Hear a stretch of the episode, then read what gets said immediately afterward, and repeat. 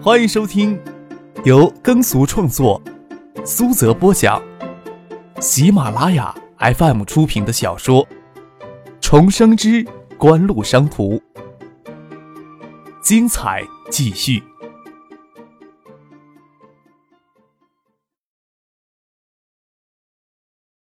第四百三十一集。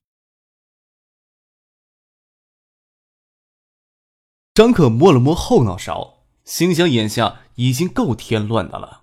他宁可翟丹青不要过来。之前盛兴还让他征询意见，说将翟丹青调到建业来负责实习锦湖在建业的娱乐产业。张可很委婉的说及新屋那边的事情还没有完全的走上轨道，也找不到合适的人选来顶替翟丹青在新屋的位子。的确，之前有通过新屋世纪锦湖大酒店向市里捐赠一千万。分别赞助旅游学校办学与建立初级职业培训体系的事情。送翟丹青回到校内招待宾馆路上，讨论一些相关的事情，希望翟丹青回新屋亲自将这两件事情抓起来，而不是仅仅单纯作为体力劳动者给社会压最底层被剥削。另一方面，也为锦湖筹建自己的职业培训体系积累一些经验，也可以直接从新屋招募一些素质不错的员工进行培训。不过，就翟丹青的性格与能力，似乎负责世纪锦湖旗下的娱乐酒店产业更为合适一些。而且他本人有足够的努力。总之，这些事情是世纪锦湖内部的问题，张克决定不会过多的干涉。十月十五号上午，省委书记陶静、省长李远湖、建委市委书记罗军、建市委常委、副市长王维军、高新区投资促进局局长姚文胜等人。与国家纪委副主任葛建德、邮电部副部长易云飞等人，陪同柳志成、郭松岩等人乘车赶到江北，参观了高新区。建业高新区设立这些年来发展有些滞后，罗军就拿这一点将市长肖明建压得抬不起头来。所以肖明建借故没有列席今天的活动，这个已经不再重要了。今天罗军请大家过来，是看下市里给规划金圆厂项目的建设用地。今天才是刘志成他们抵达界的第二天，离刘志成在新加坡正式宣布接受建厂委托也不过才几天的功夫，建市里就将项目用地给圈了出来。从这里就可以知道建业市是多么渴望引进晶圆厂这个项目。七十年代以来，国内有过三次大规模的引进晶圆制造项目，也引进了几条的生产线。但是没有能给国内电子信息产业技术发展提供一个基石型的平台。每一次的引进，都要有得到一些教训，比如说只引进设备而没有进相应的制造工艺；比如说吸取前次教训，引进设备与制造工艺，却没有给完整的技术管理团队；比如说建筑期拖延了七年，等工厂建成引进的所谓先进工艺，却已经给淘汰掉了。不管有多大的困难。就算有前三次的经验教训，晶圆厂项目还是要上。赵继东副总理也多次表示，就算砸锅卖铁也要上晶圆厂的项目。英特尔在五乘四百八十六的时代就采用零点三五微米的工艺设计生产计算机的微处理芯片，迄今已经有四五年的时间过去了。虽然多家主流晶圆厂厂家都要着手建设零点二五微米的新厂，但是零点三五微米的制造工艺。仍是当前的主流技术。现实的困难，制造工艺、建设资金、技术团队这三座大山都可以说是已经翻越过去了。剩下的是要制造设备的采购。受到亚洲金融风暴的涉及，电子产业遭受重挫，也使集成电路制造设备供应商大受影响，迫切的需要开发新的客户。这恰恰是国内建设晶圆厂突破欧美发达国家设备封锁的最佳时机。加上有一些集成电路制造商受到亚洲金融风暴的影响，计划萎缩减产。那些着手建设零点二五微米的新厂，集成电路制造商有将部分设备淘汰掉的欲望。加上国内之前就三次成功引进晶圆制造设备的经验，新加坡国家投资管理局作为该项目的第二大出资人，以及中央政府多次公开表示人民币坚持不贬值，这将对亚洲经济恢复稳定发挥出巨大作用。在这些种种有利的条件因素下，引进晶圆制造设备倒不再是难以跨越的障碍。在这种背景下，又在国内拥有国内建设晶圆厂项目的天时地利的良机，建业无论多么迫切的表示对金圆厂项目的渴求都不过往。早在十月八号，在一切都已经刚刚露出眉目之时，罗军就召开市委常委会议，迫不及待的将项目建设用地给圈出来，成立以罗军亲自挂帅的金圆厂建设工作领导小组来推进相关筹备工作。国务院对此是更为迫切，在孙尚义、郭松岩、柳志成一行人。还在新加坡与新加坡当局洽谈新加坡当局入资新源厂项目的同时，罗军就带着材料进京汇报工作。已经全面主持国务院经济工作的赵其东副总理，就让国家纪委副主任葛建德、邮电部副部长易云飞替他先到建业来考察这项项目的进展以及建设申请实施的高新产业新战略的情况。赵其东副总理只是一定要抓住当前的有利时机，要少走衙内路线。一切都开绿灯，免得拖延当前建设金圆厂项目的最有利的时机。那些多一多巧就能让东海省大地上抖三抖的大人物，都在江北新浦高新区视察。张克则将这些事情放下来，又开始他悠闲自得的大学生活。军训结束了，九七年的新生也开始正式开课。张可也只是有选择的偶尔去听些课程，大部分时间都窝在图书馆里看书。在十月中旬入秋后的上午，和煦的阳光透过南窗落到季月室的长书桌上，看着书，考虑着锦湖未来发展的一些问题，思绪飘忽如秋后的落叶。不需要在陶静、李远湖、葛建德这些大人物面前表演，当然舒适自在。然而，生活总非事事如他所愿的。看到了姚文胜的号码显示到手机上，张可有着将手机丢掉的念头呀。姚文胜这时候正陪大人物参观江北吧，他打电话来准没什么好事儿。张可万般无奈，走到妓院室外过道里接听姚文胜的电话。易部长说要抽空见见你，你能不能过来？易部长，邮电部副部长易云飞，东航空姐一心的父亲。姚文胜被迫接受与一心相亲的命运，这也是他能够到建业任职的条件之一。张可说道。瞧你呀，一本正经称呼你未来的岳父，我都差点没反应过来呢。听着姚文胜从电话那头猛然咳嗽两声，心想这小子不会在易云飞面前通电话吧？几乎能顺利的从邮电部拿到手机生产牌照，易云飞是发挥了作用的。既然易云飞要提出见自己，当然不能拒绝。这时候还不是将自己当根葱的时候，说道：“行呀，什么地点你来安排吧。”我们呀，在小江二桥的南岸工地上参观过，正在车里休息呢。下站就去学府巷，上午的日程就安排到学府巷了。你要不就到学府巷来吧？易部长也中午能抽出时间来。啊，行，我就在宿舍像新媳妇一样的等着，啥时候能抽出时间来，啥时候通知我。哎呀，你就在学府巷吧，大家看到也会视而不见的。那些中老年人还有脸带着性子大庭广众的跟你这毛头小子亲热的嘘寒问暖呢。听着，姚文胜又油腔滑调起来，看来易云飞已经从他身边走开了。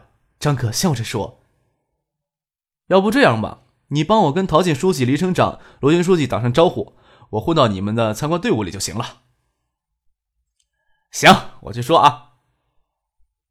姚文胜又开玩笑说：“当前呀，国内的舆论环境也不允许你这小子太出风头。奶奶的，我也不爽，风头都让你一小子给占光了呀！”哼。张克轻笑起来，挂了电话，出了阅览室，信步走到学府巷前，看到小叔张之飞、苏京东、邵志刚等人都衣冠楚楚的站在那里等候参观车队的到来。张可笑着说。哟，都跟小媳妇似的站在这里啊！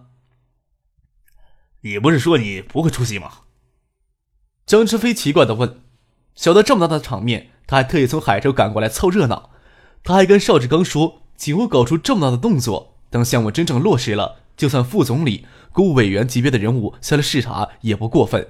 到时候他还要过来争着露一下脸。易部长要召见我呀，总不能窝在学校里不出面吧？张可笑着解释：“我到时候啊，就站你们后边，长脸的机会留给你们。”看着警车引领的参观车队从远处驶来，张可就往小叔身后一站，与梁军、赵鹏他们并肩而立。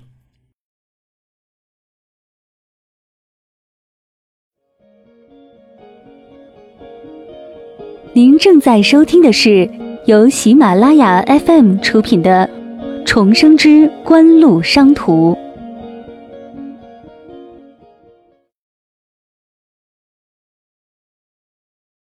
有姚文胜打过招呼，省委书记陶静他们从车里下来，还是依照之前次序，让张之飞、苏京东、邵志刚等人先与国家纪委副主任葛建德、邮电部副部长易云飞等人先握过手。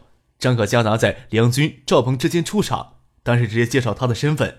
不过在外人看来就不会那么突兀了，感觉就像是陶静起了兴趣，有个几乎某个青年员工多聊几句一样。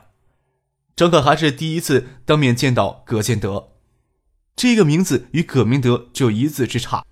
国人的姓名有特别花样的不多，就葛建德这个名字来说，全国少说也有几千几百的，但是葛建德这却是一个举足轻重的人物。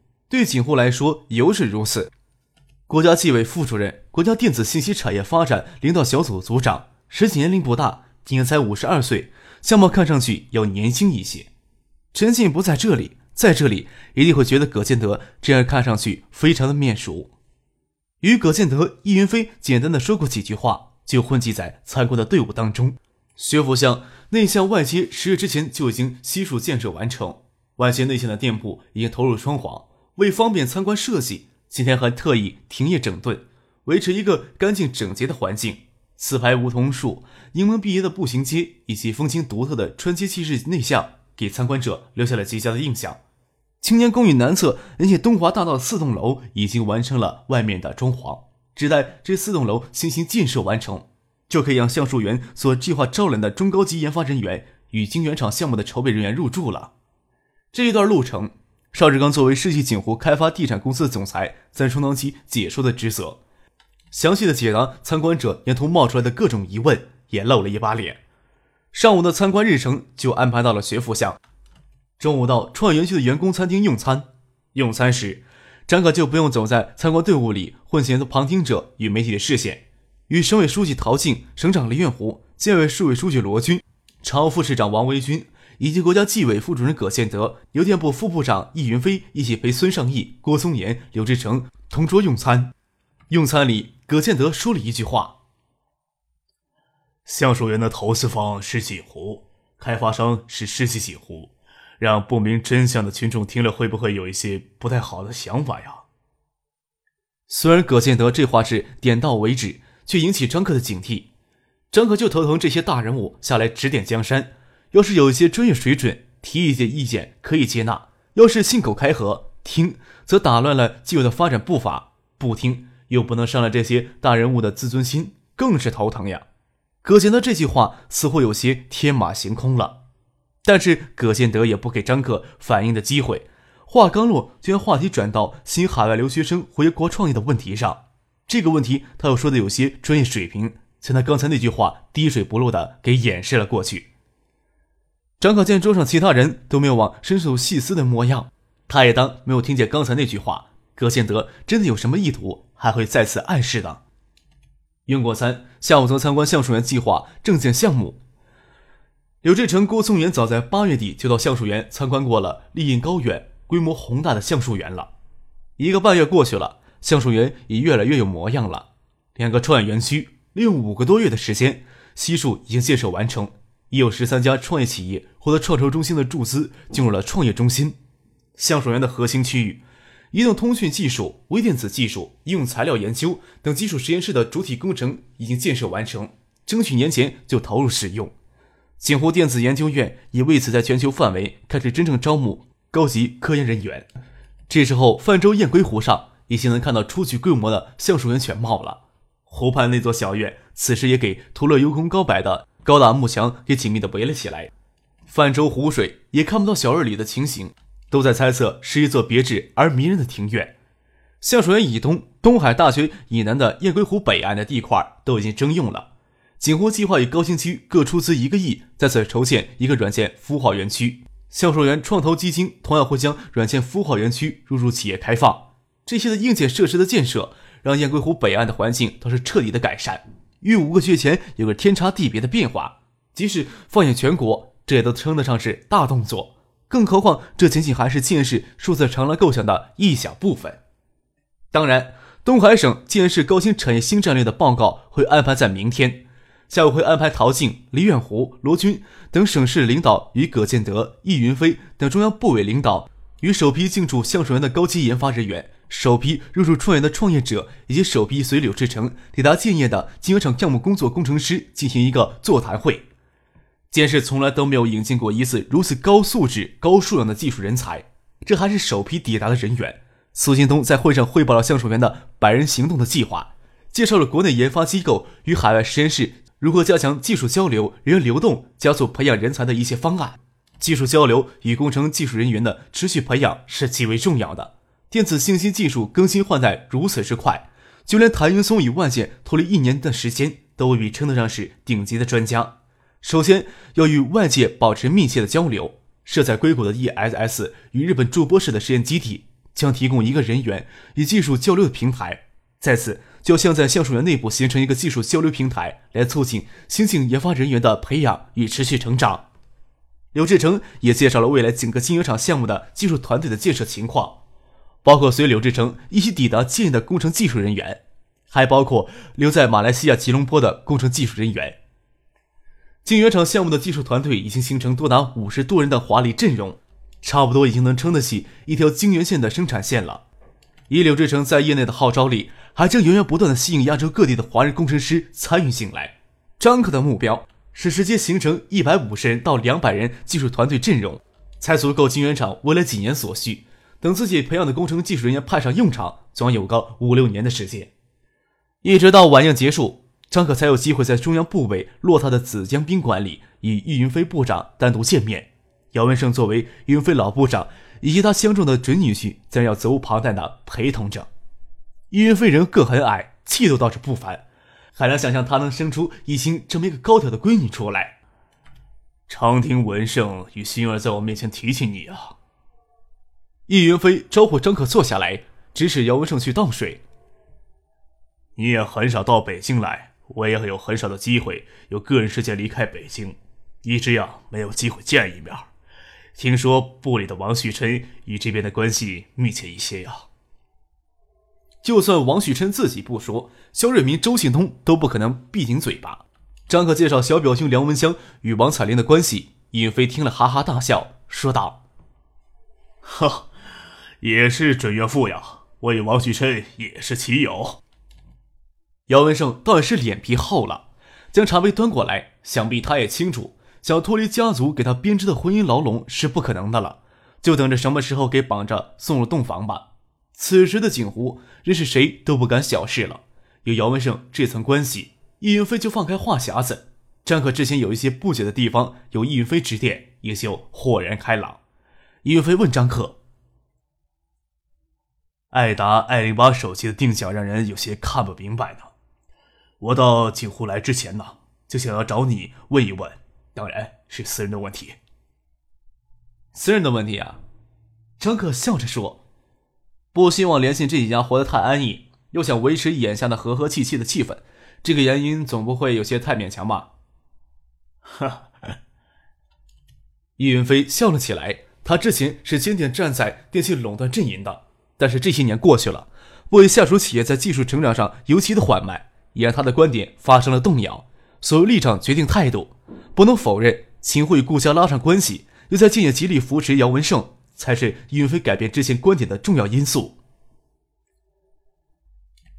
电子部下属的两家企业是什么状况，我不大清楚，但是 L 九手机一出，几乎就给联信一种狼来了的感觉。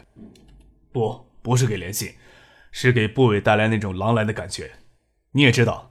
部委里精心捂住电信这个口袋好多年了。移动通信设备的生产是部委打开的第一道口子，为了保住些颜面，还特意打开这道口子之前机，组建了联信集团。但是这道口子一打开，就给锦湖稀里哗啦的喷薄汹涌而出。部委里边呀，多少有些领导会觉得脸上颜面挂不住了。口子既然打开了，就无法再捂上了。只希望联信能努力一些。周兴东这时候直接到部委提出。在南方市场上发展代工包销的模式，倒是很投一些人的用意呀。肖瑞明崛起的太迅速，周信东在部里还讨一些老领导的喜欢。联系对南方城市的市场能力相对较弱，恰巧爱拿两款手机定价，将联信逼入一个相对较尴尬的境地。这些因素糅合到一块儿，才是联信走进南方公司，随后又是联信南方公司获得在南方市场自行组织代工包销权限的原因呀。请活的阻力不会来自于联信或者联讯、东兴这些公司，而是体制上的一些障碍与一些人观念上的障碍。